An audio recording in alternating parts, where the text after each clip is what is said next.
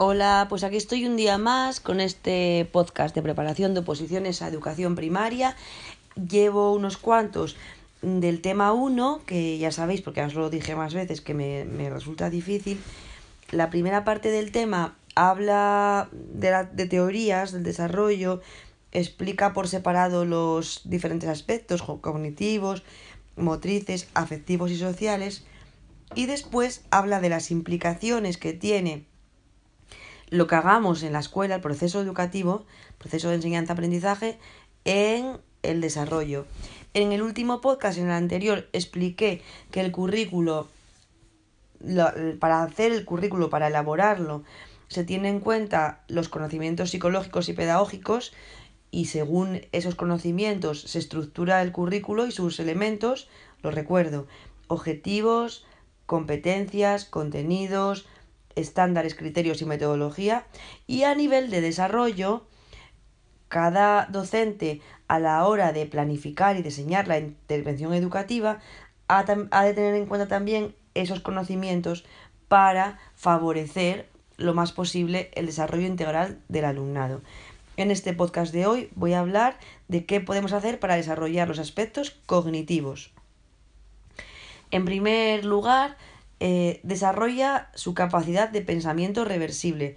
Si os acordáis, en la teoría organicista, una de las de Piaget, una de las características era reversibilidad frente a irreversibilidad.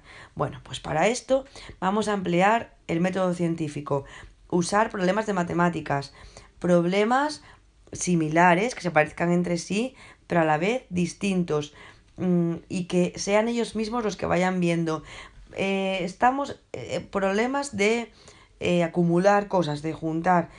¿Qué hicimos para resolver esto? Sumar. ¿En qué se parece este problema? Fíjate, ¿qué dice? está juntando, está uniendo lo de ayer más lo de hoy. Bueno, pues ese tipo de cosas para que sean capaces a aplicar el método científico. Otra, otra cosa que podemos hacer, ayudar a identificar y plantear interrogantes a partir de la experiencia del día a día, aprovechar cualquier hecho, hacer preguntas, esperar a que respondan, eh, pedirles que sean ellos los que se hagan preguntas. Es decir, en cualquier momento del día a día del aula estamos Mm, terminando una, una clase, falta un poquito de tiempo y alguien pregunta, Patrick, ¿qué hora es? Dices, pues faltan cinco minutos para la hora. Pues inmediatamente, rapidísimo, estamos quinto de primaria. ¿Cuántos minutos tiene una hora? ¿Cuántos segundos? ¿Cómo se puede decir esa hora en el reloj? Vamos a utilizar diferentes tipos de reloj. ¿Vale? Otra idea, hacer que comprendan y establezcan relaciones entre hechos y fenómenos del entorno natural y social. Usar fenómenos que vemos en el día a día e intentar explicar las relaciones entre los mismos. Y luego ir haciendo preguntas. ¿Por qué crees que sucede esto? ¿Con qué crees que está relacionado? ¿Por qué hoy escuchamos eh, bien el viento en el patio del colegio de esta manera?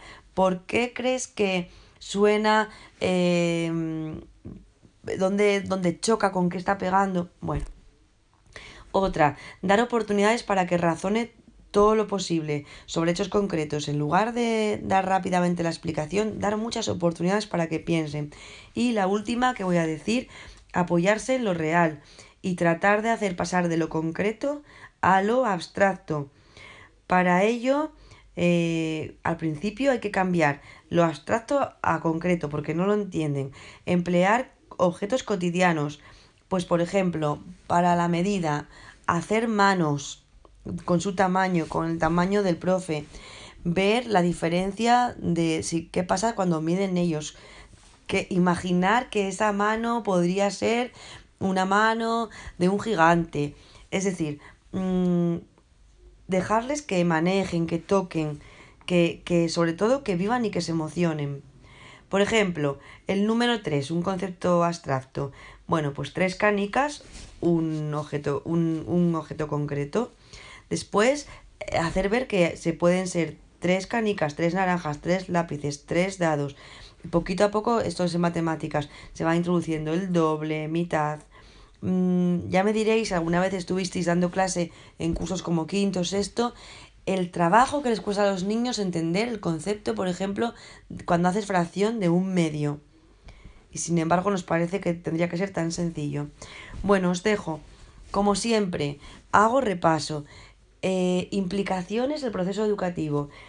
El hecho de conocer mm, muy bien los aspectos psicológicos de, y pedagógicos hace que el currículo esté estructurado de una forma eh, concreta, en el que se nos dice qué tienen que aprender, cómo, con qué metodología, eh, cómo se evalúa, criterios, estándares, ¿vale? Y nosotros después hay que intentar hacer la intervención adecuada y, y la, la que llegue a todos, la que sea la que necesite cada uno según sus diferencias, ¿vale? Os dejo. Me falta aspectos motrices y afectivos y sociales. Chao.